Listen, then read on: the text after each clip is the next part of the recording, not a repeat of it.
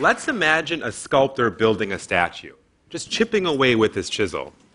Michelangelo had this elegant way of describing it when he said, Every block of stone has a statue inside of it, and it's the task of the sculptor to discover it. But what if he worked in the opposite direction? Not from a solid block of stone, but from a pile of dust, somehow gluing millions of these particles together to form a statue. I know that's an absurd notion, it's, it's probably impossible. The only way you get a statue from a pile of dust is if the statue built itself if somehow we could compel millions of these particles to come together to form the statue. Now, as odd as that sounds, that is like almost exactly the problem I work on in my lab. I don't build with stone, I build with nanomaterials. They are these just impossibly small, fascinating little objects. They're so small that if this controller was a nanoparticle, a human hair would be the size of this entire room. And they're at the heart of a field we call nanotechnology, which I'm sure we've all heard about, and we've all heard how it is going to change everything. You know, when I was a graduate student, it was one of the most exciting times to be working in nanotechnology. There were scientific breakthroughs happening all of the time. Uh, the conferences were buzzing. There was tons of money pouring in from funding agencies. And the reason is, when objects get really small, they're governed by a different set of physics that govern ordinary objects, like the ones we interact with. We call this physics quantum mechanics. And what it tells you is that you can precisely tune their behavior just by making seemingly small changes to them, like adding or removing a handful of atoms or twisting the material. It's like this ultimate toolkit. You really felt empowered. You felt like you could make anything. And we were doing it. And by we, I mean, you know, my whole generation of graduate students. We were trying to make blazing fast computers using nanomaterials. We were constructing quantum dots that could one day go in your body and find and fight disease. There were even groups trying to make an elevator to space using carbon nanotubes. You can look that up, that's true. Um, anyways, we thought it was going to affect all parts of science and technology, from computing to medicine. And I have to admit, I drank all of the Kool Aid. I mean, every last drop. But that was like 15 years ago. And we've, so fantastic science was done, really important work. We've learned a lot. But we were never able to translate that science into new technologies, into technologies that could actually impact people. And the reason is these nanomaterials, they're like a double edged sword. The same thing that makes them so interesting, their small size, also makes them like impossible to work with. It's literally like trying to build a statue out of a pile of dust. And we just don't have the tools that are small enough to work with them. But even if we did, it wouldn't really matter because we couldn't one by one place millions of particles together to build a technology. So, because of that, all of the promise and all of the excitement has remained just that promise and excitement. We don't have any disease fighting nanobots, there's no elevators to space, and the thing that I'm most interested in no new types of computing. Now, that last one, that's a really important one. We just have come to expect the pace of computing advancements to go on indefinitely. We've built entire economies on this idea.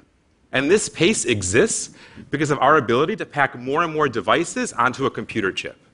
And as those devices get smaller, they get faster, they consume less power, and they get cheaper. And it's these, this convergence that, ca- that gives us this incredible pace.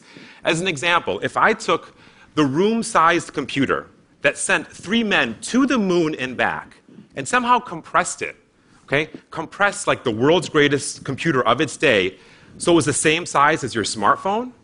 Your actual smartphone, that thing you spend 300 bucks on and just toss out every two years, would blow this thing away. Like you would not be impressed. It couldn't do anything that your smartphone does. It would be slow. You couldn't put any of your stuff on it. You could possibly get through like the first two minutes of a Walking Dead episode if you're lucky. the point is, the progress, it's not gradual. The progress is relentless. It's exponential. It compounds on itself year after year to the point where if you compare a technology from one generation to the next, they're like almost unrecognizable.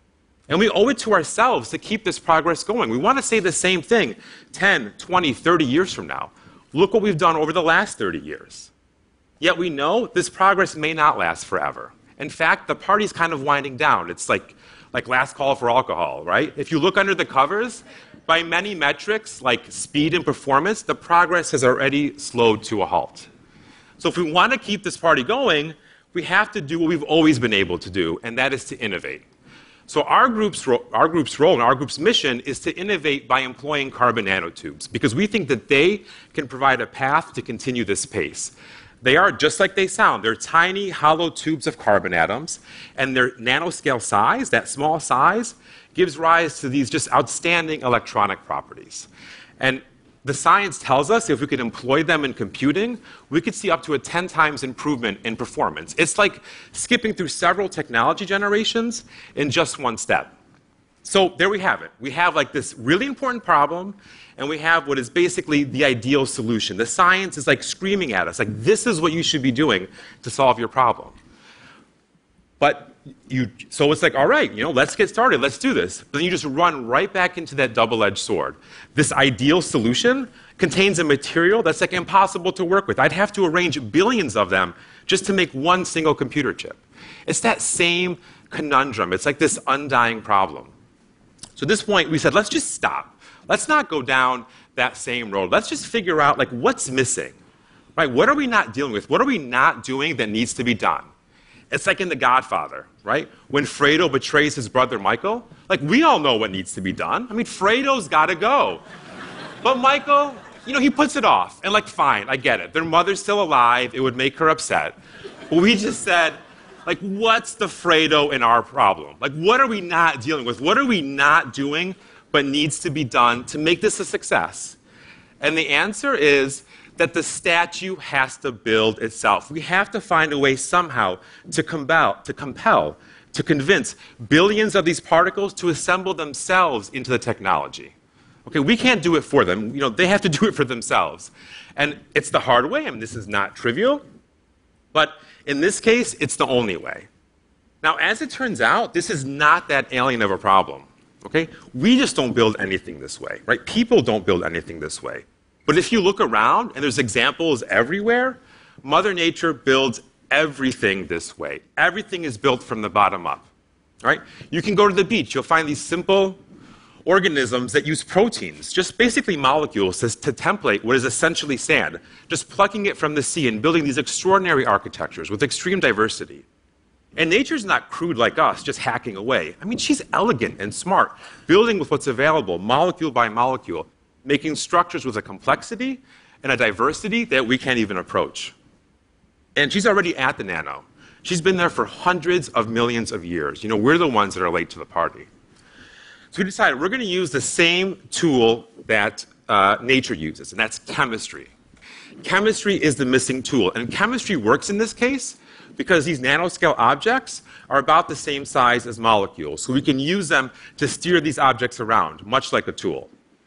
That's exactly what we've done in our lab. We've developed chemistry that goes into the pile of dust, into the pile of nanoparticles, and pulls out exactly the ones we need. Then we can use chemistry to arrange literally billions of these particles into the pattern we need to build circuits. And because we can do that, we can build circuits that are many times faster than what anyone's been able to make using nanomaterials before. Chemistry is a missing tool, and every day our tool gets sharper and gets more precise. And eventually, we hope this is within a handful of years, we can deliver on one of those original promises. Now, computing is just one example.